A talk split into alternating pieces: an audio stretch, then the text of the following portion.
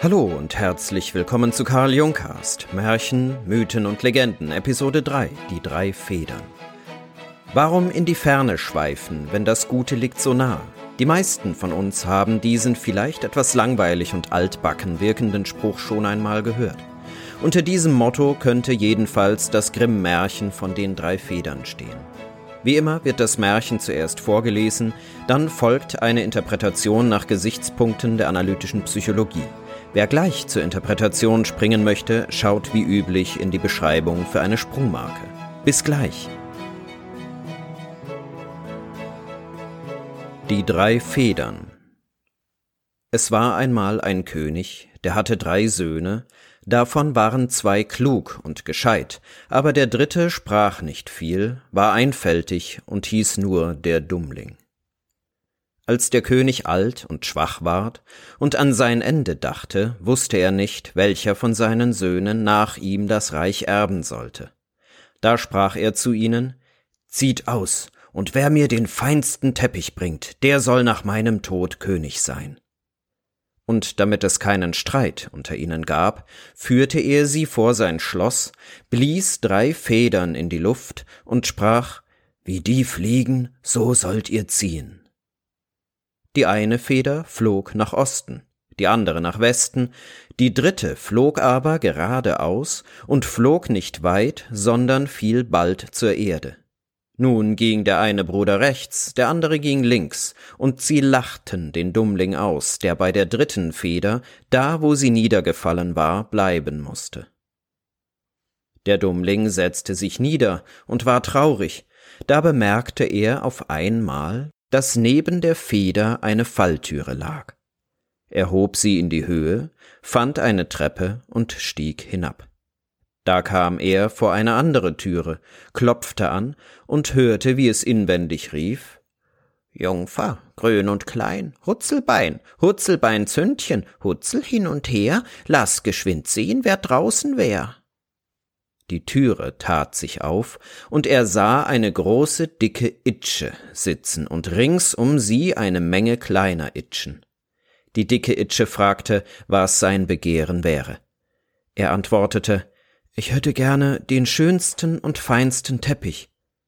Da rief sie eine Junge und sprach, Jungfer, grün und klein, Hutzelbein, Hutzelbeins Hündchen, Hutzel hin und her, bring mir die große Schachtel her.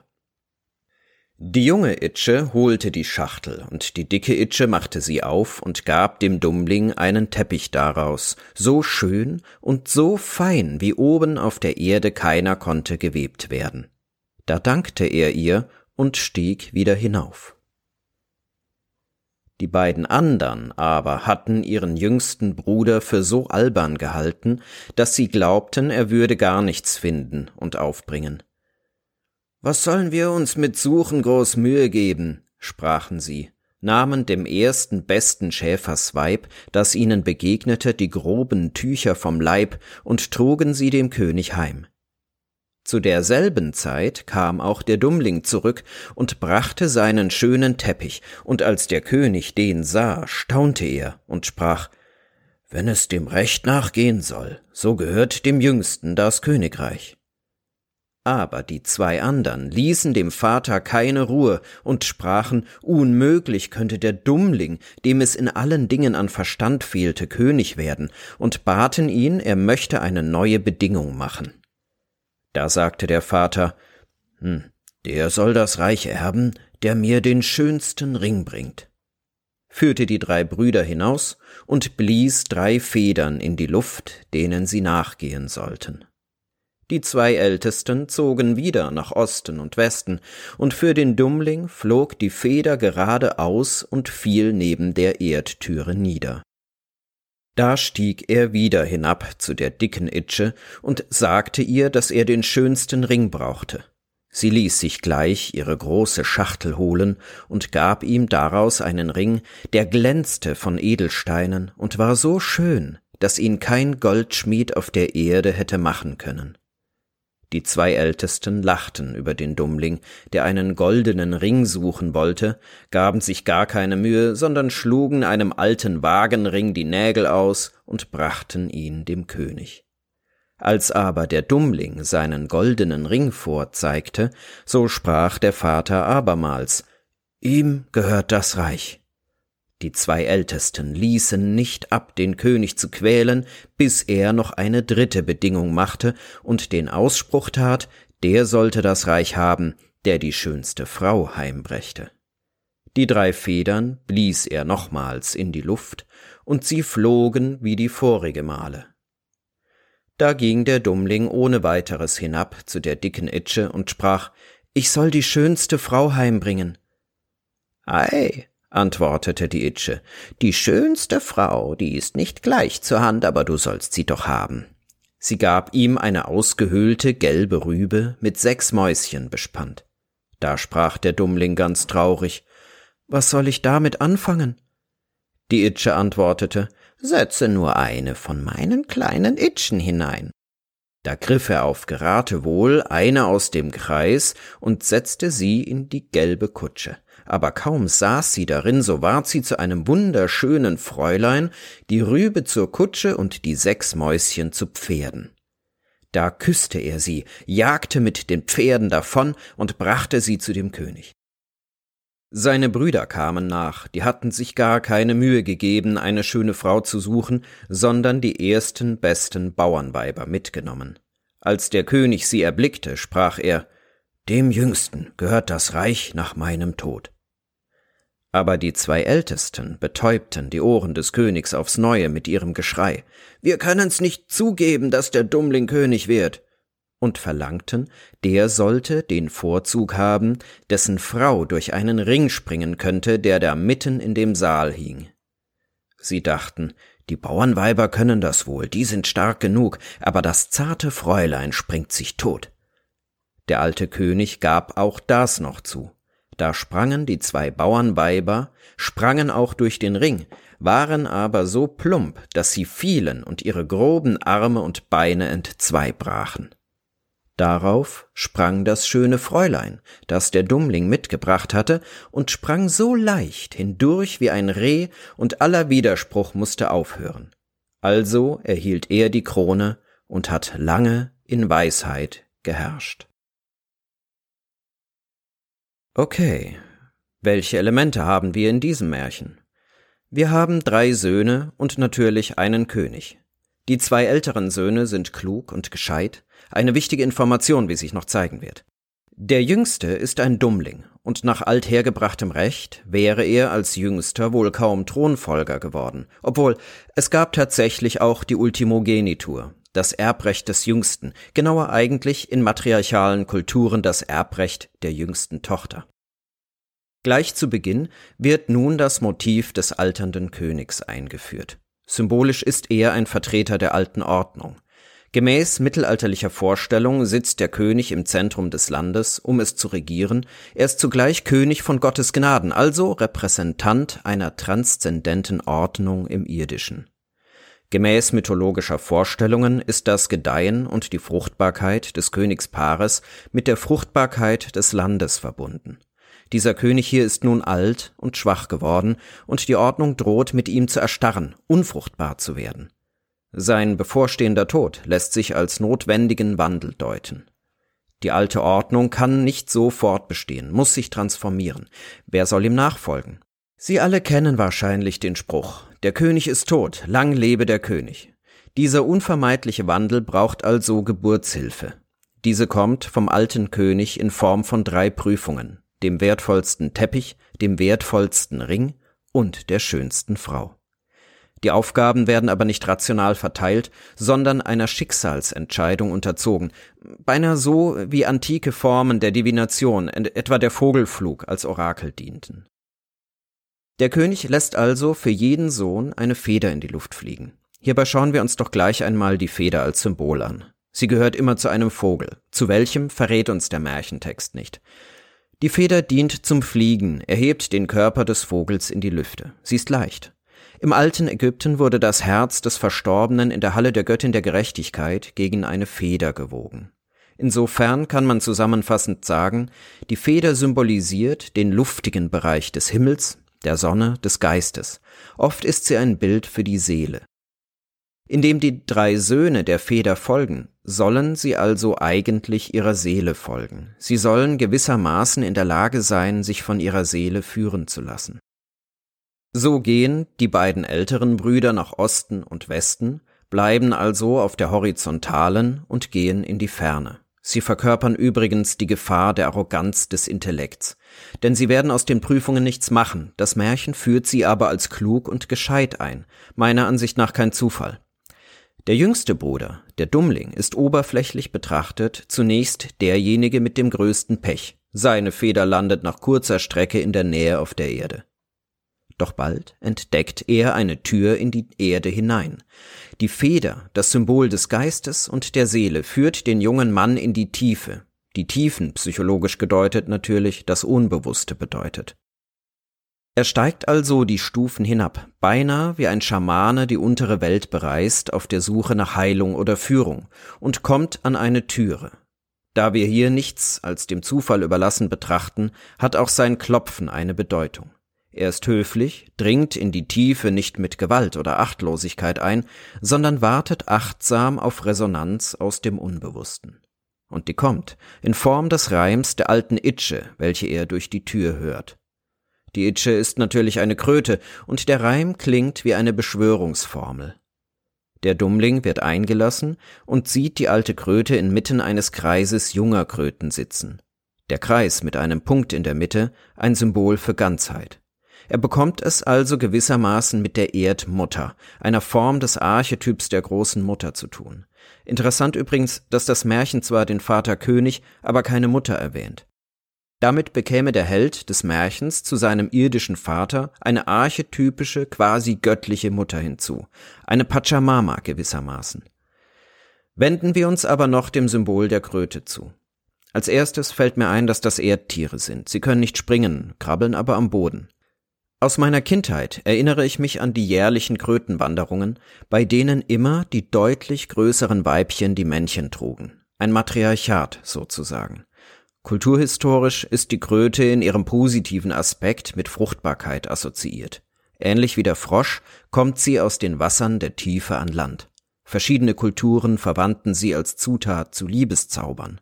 Im Volksglauben dienten sie Hexen als Vertraute. In Mexiko ist das Wort für Kröte und Gebärmutter identisch. Die Maya verehrten ihren fruchtbarkeitsspendenden, aber auch ihren verschlingenden Aspekt in Form von Krötendenkmälern. Mittelalterliche Kunst assoziierte sie mit Todesdarstellungen oder als Verkörperung der Laster Wollust und Geiz. Man könnte sie neben Fruchtbarkeit auch mit dem materiellen Pol der Existenz verbinden. Die alte Kröte lässt dem Jüngling einen wundersamen Teppich holen, den er dem König zurückbringt. Im feinsten Teppich lässt sich das sublime Gewebe der Existenz erkennen. Das Weben und Spinnen ist ebenfalls mit dem Mutterarchetyp assoziiert, etwa in der Spinne, die auch als Weberin bezeichnet wird. Der Teppich trägt manchmal in Märchen sogar durch die Lüfte des Geistes. Er kann auch als Chronist dienen, der die Geschichte von Ereignissen darstellt, etwa wie der Teppich von Bayeux. Was haben die älteren Brüder in der Zwischenzeit getan?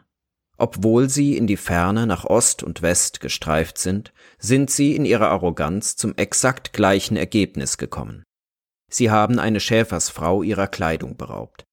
Symbolisch zeigt sich hier ihre Respektlosigkeit, ihre Entwürdigung des Mutterarchetyps, denn die Schäferin lässt sich durchaus als irdische Vertreterin der Erdmutter verstehen. Ihre Niederlage können sie sich nicht eingestehen, und so überreden sie den Vater, ihnen noch eine weitere Prüfung zu stellen. Diesmal sollen sie den schönsten Ring bringen. Der Ablauf wiederholt sich, ein typisches Gestaltungsmerkmal von Märchen. Der Jüngling bekommt einen mit Edelsteinen besetzten goldenen Ring, wie ihn kein Goldschmied machen könnte. Symbolisch ist der Ring ein Gegenstand, der aus dem Kreis hervorgegangen ist. Er hat weder Anfang noch Ende und ist somit ein Symbol für die Ewigkeit. Bekannt geworden ist auch die Definition Gottes als eine Sphäre oder eben Kreis, dessen Zentrum überall und dessen Umfang nirgendwo ist. Insofern wäre der Ring auch ein Symbol für das Göttliche bzw. den Geist. Zudem bekommt der Ring in vielen Märchen, Mythen und Legenden eine magische Macht zugesprochen, etwa beim Ring des Gyges in der griechischen Sagenwelt, welcher ihn unsichtbar macht und ihm letztlich die Machtergreifung ermöglicht. Auch bei der Rückkehr wiederholt sich das Motiv der älteren Brüder. Diesmal reicht ihnen ein grobes Abbild eines Rings. Beide nehmen das Band eines alten Wagenrads und glauben in ihrer Arroganz das reiche aus. Abermals überreden die Älteren den König zu einer erneuten Prüfung, und diesmal ist es die schönste Frau, die gesucht werden muss. Die Suche nach der Frau zeigt symbolisch einerseits ein weiteres Fruchtbarkeitsmotiv, darüber hinaus aber auch den Wandel des Jünglings zum gereiften Mann an. Tiefenpsychologisch ist in dem Märchen zugleich das Bild der Anima gemeint, welches in der Psyche des Protagonisten das innere Urbild von Weiblichkeit symbolisiert und zu dem er eine liebevolle Beziehung aufnehmen muss. Zugleich bildet die Anima in der analytischen Psychologie nach Carl Jung als innerer Anteil die Brücke ins Unbewusste. Mit der Suche nach der Anima erwirbt sich der Jüngling die Wandlung zum innerlich ganzen, gereiften Mann, der mit seiner eigenen inneren Weiblichkeit und dem Unbewussten in einer fruchtbaren, liebevollen Beziehung steht. Der Jüngling landet also abermals bei der alten Itsche, und diesmal löst sich eine junge Itsche aus dem Kreis der Alten heraus. Ein Bild für die Ausdifferenzierung des Anima-Bildes in der Seele des Helden aus dem Mutterarchetyp. Die schönste Frau muss aber von einer Frau zu der einen Frau für den Helden werden. Dazu braucht es ihrerseits einen Wandlungsprozess. Der kommt in Gestalt einer gelben Rübe, ausgehöhlt und mit sechs Mäusen bespannt. Hier häuft sich einerseits die Fruchtbarkeitssymbolik, Mäuse sind sehr fruchtbare Tiere, und die Zahl sechs lässt sich als Vereinigung von Gegensätzen darstellen, etwa im Hexagramm. Zugleich drückt die Zahl 6 in der Kabbalah Harmonie aus, eine harmonische Vereinigung von männlichen und weiblichen Anteilen. Aus der Rübe wird eine Kutsche, aus den Mäusen sechs Pferde, und mit ihrer Verwandlung findet auch die Transformation der Itsche zu einer menschlichen Frau statt. Der Jüngling küsst sie, und schwupps geht es zurück zum König. Die älteren Brüder haben sich inzwischen jeder ein Bauernweib genommen und verlangen eine weitere Prüfung. Die Frauen sollen durch einen Ring an der Decke des Thronsaals springen und sicher auf den Beinen wieder landen. Die Brüder denken sich, dass die grobschlächtigen Frauen sicher die Prüfung besser meistern werden. Aber was bedeutet diese Prüfung symbolisch? Im Ring haben wir wieder ein Symbol der Ewigkeit, der Ganzheit ohne Anfang und Ende sowie des Geistes und der magischen Kraft. Die Bauernfrauen brechen sich bei der Landung die Beine, während die zarte Frau des Dummlings sicher landet und ihm den Thron beschert. Symbolisch haben wir es hier mit einem Wettstreit des Oberflächlichen mit der Tiefe zu tun. Die Bauernfrauen kommen zwar symbolisch von der Erde, aber eben nicht aus der Tiefe. Der Weg der schönsten Frau ist dabei von einer interessanten Raumsymbolik gekennzeichnet. Aus der Tiefe kommt sie, steigt in die Höhe, vereinigt sich mit dem Ring im luftigen Geistbereich und landet in der Mitte auf der Erde. Vielleicht bricht sie sich die Beine nicht, weil sie von der Tiefe, aus der sie kommt, gestärkt wird. Jedenfalls verwebt ihr Sprung raumsymbolisch das Tiefste mit dem Höchsten, eine Vereinigung der Gegensätze, auch Conjunctio Oppositorum genannt, und wird mit der Landung in der Mitte zentriert. Die Vereinigung der Gegensätze, die Integration des Weiblichen und die versöhnliche Beziehung zur Erdmutter, also zum Leiblichen und zum Unbewussten, lässt den zur Ganzheit gekommenen Dummling am Ende des Märchens aus seiner Mitte heraus in Weisheit herrschen. Gut, fassen wir noch einmal zusammen. Was können wir aus diesem Märchen mitnehmen? Um das Märchen grob auf einen Satz zu bringen, könnte man im Allgemeinen vielleicht sagen, wird die durch den Vaterarchetyp repräsentierte Ordnung starr, knorrig und unfruchtbar, benötigt es einen Impuls aus den schöpferischen Tiefen des Unbewussten, das mit dem Mutterarchetyp assoziiert ist. Der erneuernde Wandlungsimpuls kommt dabei aus der Tiefe, eben nicht aus der Ferne. In der Psyche eines individuellen Lebens weist das Märchen auf einen Ganzwerdungsprozess hin, vielleicht auch im Kleinen eine Überwindung eines erstarrten Zustands. Dieser Ganzwerdungsprozess reicht in die Tiefe des eigenen Unbewussten und knüpft eine versöhnliche, ja liebevolle Beziehung zu ihm. Die Wandlung des Dummlings zum König beschreibt hierbei auf der individuellen Ebene in der Sprache der Jungschen Psychologie einen Individuationsschritt, die Kontaktaufnahme mit dem Unbewussten und die Differenzierung des Anima-Bildes. Das könnte im äußeren Leben ein Mensch sein, der einen guten Kontakt zu seinem Unbewussten hat, sich selbst gut kennengelernt hat, dem seine Träume etwas sagen, dieser Mensch könnte sich ausbalanciert anfühlen, ausgeglichen sein. Er könnte kreativ sein, mit großer Wahrscheinlichkeit wäre er aber fähig, sein Leben zu seinem Wohl sowie zum Wohl der ihn umgebenden Menschen verantwortungsbewusst zu ordnen. Seine Lieben und Mitmenschen könnten sich so bestimmt auf ihn verlassen. Ich danke Ihnen fürs Zuhören und bis zum nächsten Mal.